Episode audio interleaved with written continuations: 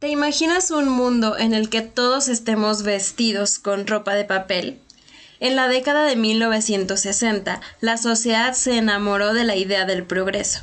Los jóvenes con ingresos disponibles abrazaron el culto a lo nuevo, convirtiéndose en grandes consumidores de tendencias divertidas, informales y cambiantes.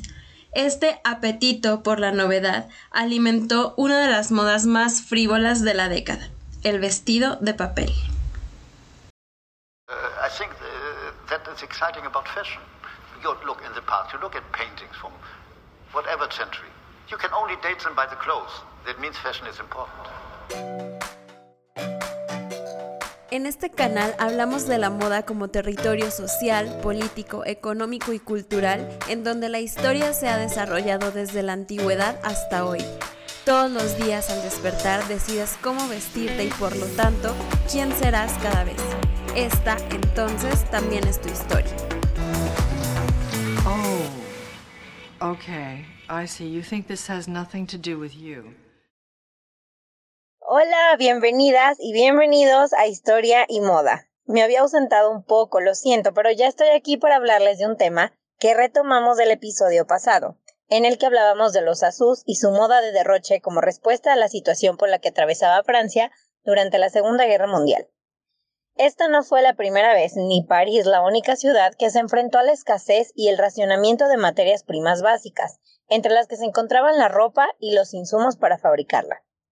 Ya desde la Primera Guerra Mundial, la misma Alemania sufría en la misma medida la falta de prendas esenciales para la vida diaria de la población civil, ya que todo se había destinado a los esfuerzos de la batalla.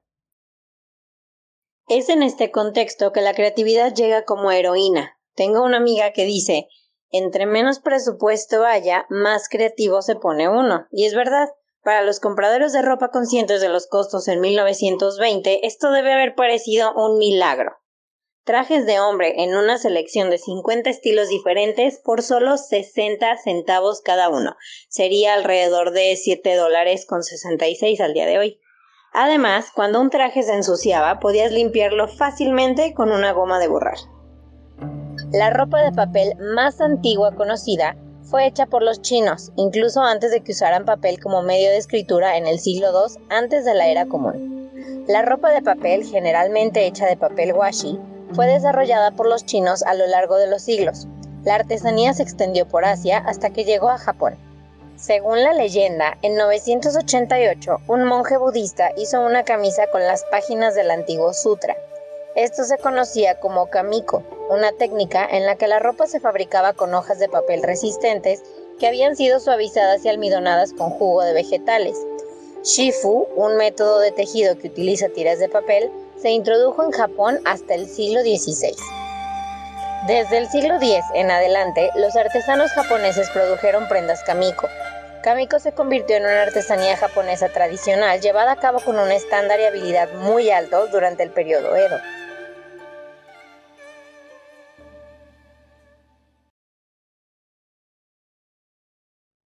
La práctica comenzó a desaparecer a fines del siglo XIX, antes de revivir a principios del siglo XX, cuando los fabricantes alemanes y austriacos comenzaron a producir ropa y telas de papel ersatz, en respuesta a la escasez de lana causada por la Primera Guerra Mundial. Así, importada de Alemania y Austria, llegó la moda de papel a Estados Unidos. Ya se había popularizado en Italia y Turquía, así como en Inglaterra, que aún se estaba recuperando de los efectos de la guerra. Como informó el Living Star de Washington, D.C., los trajes fabricados en Alemania se vendían en Londres por el equivalente de 46 centavos a 1,95 dólares, y al tipo de cambio actual, un hombre podía comprar un traje nuevo cada semana del año por menos de un dólar. Le costaría un solo traje de lana de fabricación británica. Antes de que Estados Unidos entrara en guerra contra Alemania en abril de 1917, los periódicos y revistas estadounidenses publicaron artículos de admiración sobre la inventiva del país en el desarrollo de sustitutos para todo tipo de materias primas. La palabra alemana ersatz para sustituto o reemplazo se introdujo en el vocabulario estadounidense cotidiano. En enero de 1917, el New York Sun señaló que los alemanes habían ideado hilos a base de papel para hacer sacos y bolsas, pajas, tapetes, delantales, prendas de trabajo en general, así como vestidos y otras prendas. Los inventores han descubierto una manera de darle a la tela de papel una gran resistencia a la humedad, agregó el informe, respondiendo a una pregunta obvia en la mente de los lectores. Otros artículos señalaron que los alemanes fabricaron partes de uniformes militares con papel, incluidos los que usaban sus pilotos y tripulaciones de submarinos. A pesar de lo que los lectores escépticos puedan haber asumido, la ropa no se hizo simplemente pegando hojas de papel. Como explicó la publicación Commercial Paper, el método más común era cortar el papel en tiras estrechas y torcer estas tiras en usos para tejer hilo. Luego el hilo podía tejerse en tela en un telar, al igual que las fibras tradicionales. Después del final de la guerra, en noviembre de 1918, el papel fue anunciado como un supermaterial de uso múltiple perfecto para la reconstrucción de Francia y Bélgica, devastadas por la batalla. Eso incluía una carcasa impermeable hecha de cartón y otros productos de papel. Tales viviendas tienen papel aceitado en lugar de ventanas de vidrio. Se arman con tornillos de pulpa de madera, informó el New York Sun en febrero de 1919. Mesas, sillas y otros muebles ahora se están haciendo de papel. Incluso los utensilios de cocina están construidos así. La ventaja de los productos a base de papel no era solo que podían producirse a bajo costo, también eran más ligeros para enviar. Además, aunque países como Alemania y Austria pudieron importar lana nuevamente después de la guerra, no había suficiente para todos. Incluso Estados Unidos, un exportador de lana, enfrentó una escasez, en parte porque gran parte del material se había desviado para fabricar uniformes, mantas y municiones durante la guerra. Los árboles, sin embargo, seguían siendo relativamente abundantes y los alemanes habían descubierto que en un apuro era posible hacer telas con juncos y otras plantas pero fueron las posibilidades de la ropa de papel las que captaron la atención en los Estados Unidos, especialmente después de que la Oficina de Comercio Exterior e Interior del Departamento de Comercio importara un lote de trajes de papel austriacos, los mostrara en sus oficinas en Washington, D.C. y luego los enviara de gira a ciudades de todo el país. Cuando se inauguró la exhibición de Washington en septiembre de 1920, Associated Press señaló que un traje se cotiza a 15 centavos y es lavable. La exhibición también contó con manteles de papel, bolsas de lavandería, decoraciones de pared y cordeles, entre otros artículos. Associated Press informó que los trajes fueron descritos como cálidos, cómodos y duraderos, teniendo en cuenta la tela de la que están hechos y que no se rompen ni cuando están mojados. Pero una foto de noticias ampliamente publicada tomada al mismo tiempo, parecía desmentir esta imagen. Una imagen de tres, mamá, papá e hijo, posaron para la cámara vistiendo trajes de papel de Austria y luciendo tan cómodos como si hubieran estado vestidos con bolsas de mercado. Podría haber parecido un gesto magnánimo por parte del gobierno el promover productos de naciones contra las que Estados Unidos había luchado recientemente en los campos de batalla de Europa, pero había motivos más prácticos en el trabajo. Estados Unidos todavía era un importante exportador de ropa barata en ese momento y los fabricantes estadounidenses ahora tendrían que competir con los productos de papel mucho más baratos en los mercados extranjeros, donde los consumidores a menudo tenían pocos ingresos disponibles. La exhibición itinerante del Departamento de Comercio podría brindarles a los fabricantes de ropa de todo el país la oportunidad de, examinar a su competencia de primera mano. Además, si la ropa de papel se ponía de moda, las fábricas y los fabricantes de papel estadounidenses también podrían querer participar en la acción. Parece bastante evidente ahora que los fabricantes alemanes y austriacos tienen la intención de cubrir los mercados del mundo con sus sustitutos de papel para la ropa real, observó la publicación comercial estadounidense Textile World. En una nota más esperanzadora, Agregó que los funcionarios en Washington no creen que esta competencia se sienta alguna vez en los Estados Unidos. El material utilizado en el producto alemán es demasiado vasto y tosco para ser apreciado aquí en cualquier medida, a menos que se adopten muchos refinamientos. Aún así, el público estadounidense estaba intrigado y algunas almas aventureras decidieron probarse la ropa de papel para ver su talla.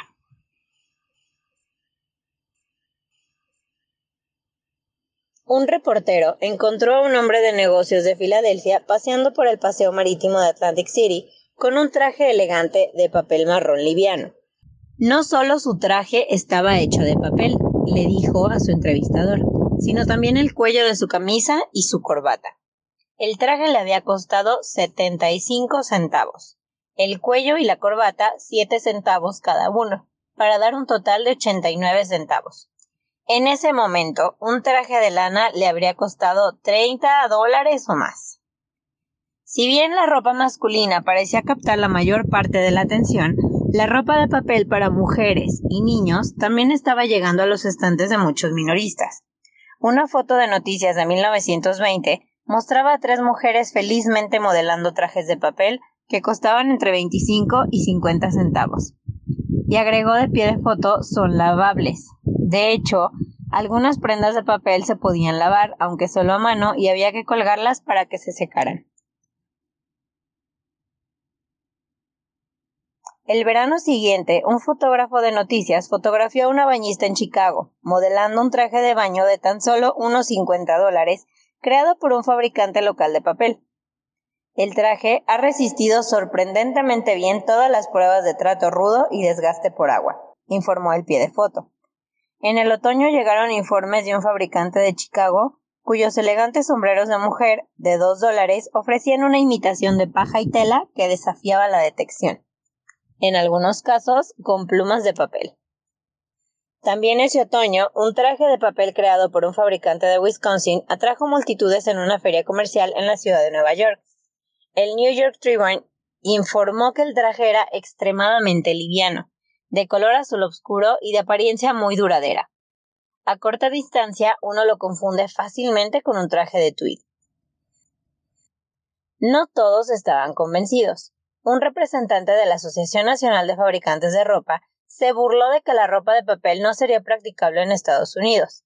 Estamos demasiado acostumbrados a estirar los codos o a caminar con entusiasmo para vivir mucho tiempo con un traje de papel. La revista Scientific American dijo que si bien las importaciones alemanas se acercan bastante a nuestras ideas estadounidenses de ropa barata pero ponible, eran demasiado pesadas para la comodidad. Incluso la industria del papel no estaba entusiasmada. Nadie, escribió un profesor de productos forestales de Yale, nadie quiere usar ropa de papel si puede conseguir algo mejor. De hecho, a mediados de la década de 1920, la novedad había prácticamente desaparecido, debido no solo a las limitaciones de papel, sino también a la gran prosperidad de Estados Unidos. Era raro el hombre que quería ser visto por la ciudad con un traje de 60 centavos. La llegada de la Gran Depresión en 1929 hizo poco para revivir el interés por la ropa de papel, sin importar lo barata que fuera. Los consumidores preferían usar lana y algodón hasta desgastarlos en lugar de usar papel. De hecho, en el episodio 29 platicamos de cómo empezó a usarse el algodón de los costales de semilla y harina para convertirlos en ropa. Sin embargo, las pecheras, los cuellos y los puños de las camisas Todavía podían estar hechos de papel cartón o plásticos como el celuloide para dar un aspecto limpio, fresco y almidonado. El papel crepé fue una de las pocas excepciones a la aversión a la ropa de papel desde finales de la década de 1920 en adelante, particularmente como material para hacer accesorios o disfraces. Para quienes vivimos en México y somos de los noventas, seguro nuestra mamá alguna vez nos hizo un disfraz de papel crepé. Si bien desde la década de 1890 se fabricaban disfraces y vestidos de fiesta de papel crepé, especialmente para niños pequeños como una forma de crear ropa de uso limitado para usuarios en rápido crecimiento, a fines de la década de 1910 se produjo un aumento en la promoción del papel crepé y otros papeles decorativos para disfraces únicos. Parte del atractivo del papel crepé era que daba la apariencia de gasa o georgette por una fracción del costo y se podía conseguir en varias impresiones. Denison's Manufacturing Co. era una empresa estadounidense especializada en productos de papel que publicaba libros que ofrecían instrucciones sobre cómo hacer disfraces de Halloween con papel crepé que fabricaban. Los periódicos sugirieron que el papel crepé, si se retuerce con fuerza, podría tejerse a ganchillo o tejerse en elegantes sombreros, cinturones, bolsos o accesorios resistentes a la lluvia. Cuando la Segunda Guerra Mundial, 39 al 45, provocó otra oleada de escasez de tela y restricciones gubernamentales, el papel volvió a ser un sustituto. Durante la ocupación de París, los sombrereros franceses que luchaban con recursos limitados se vieron obligados a encontrar soluciones creativas.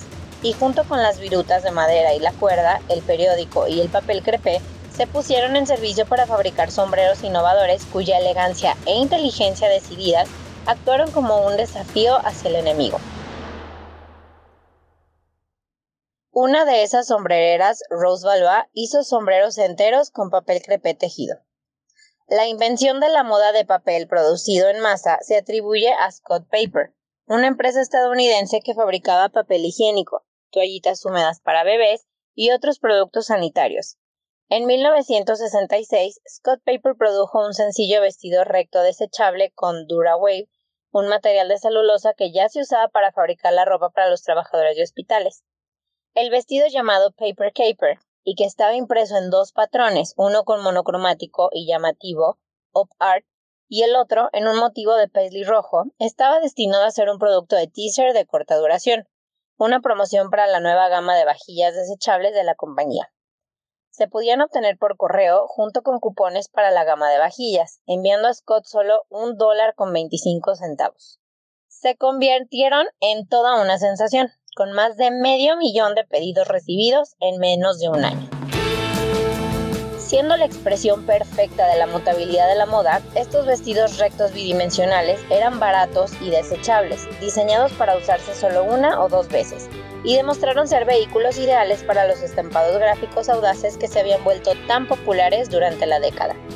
El hecho de que estuvieran diseñados para usarse solo una vez y desecharse fue apropiado para la época, las generaciones más jóvenes en la América de la posguerra se estaban acostumbrando a artículos de un solo uso, como tazas, manteles y pañales, y la moda de papel reflejaba el deseo de un diseño asequible, moderno y futurista. Y para los fabricantes, estos artículos eran baratos de fabricar. El enorme potencial del vestido promocional pronto fue aprovechado por otras empresas y causas, en 1966, Mars Manufacturing Company produjo su Pinta tu propio vestido, un vestido blanco vendido con una caja de acuarelas y un pincel. Andy Warhol fue contratado para promocionar esta colección pintando el Fragile Dress para Nico, cantante de The Velvet Underground. Sobre ella serigrafió la palabra frágil y la firmó como Dalí. Otro ejemplo de esto es el Super Dress de 1967 impreso con filas de lata de sopa Campbell's idénticas. Esta publicidad portátil era una versión irónica de la icónica pintura de Warhol que había convertido un alimento hogareño en arte conceptual cinco años antes. Algunas aerolíneas confeccionaron uniformes de papel para sus sobrecargos. El poder del vestido desechable como vehículo para estampados atrevidos también se aprovechó con fines políticos.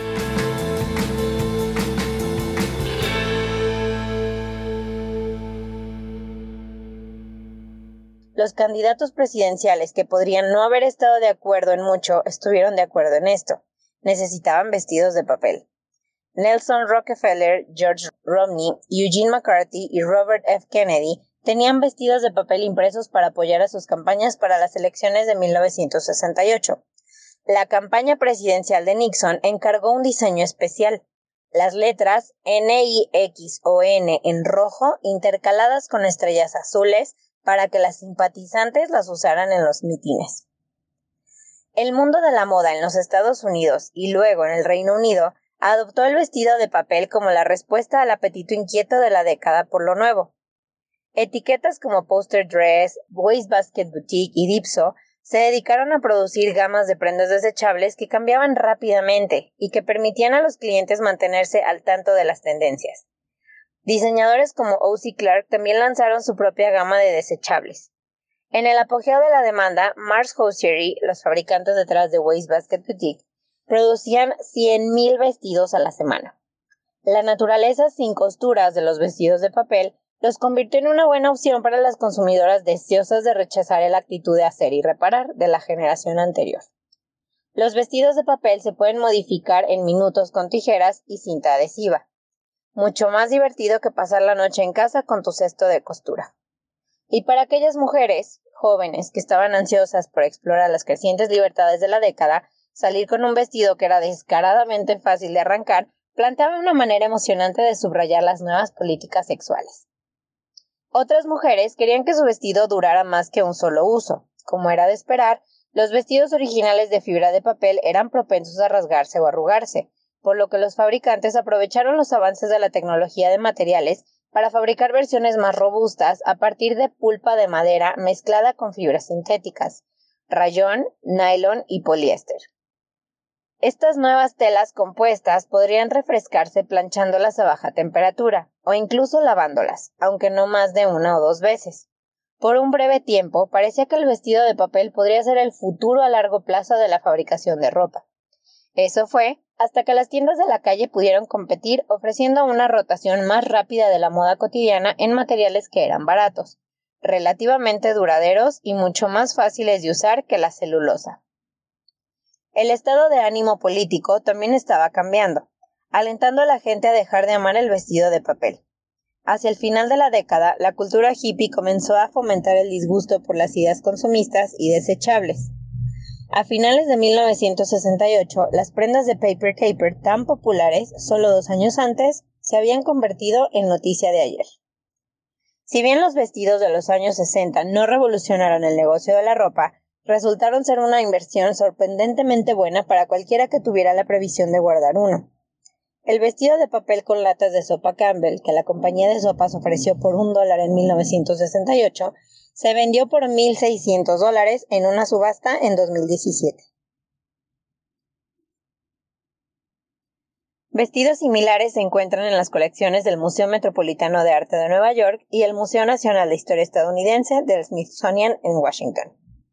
Desde este punto de vista, creo que la ropa de papel podría no haber sido tan mala idea después de todo.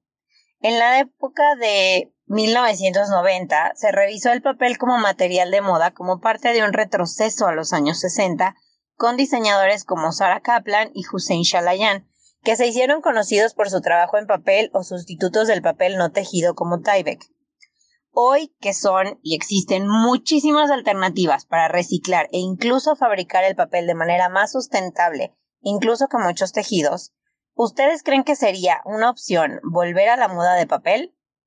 Los tiempos, claro, también han cambiado y la moda de un solo uso vuelve en forma de propuestas sustentables, como las fibras hechas a base de hongos, algas y otros materiales perecederos.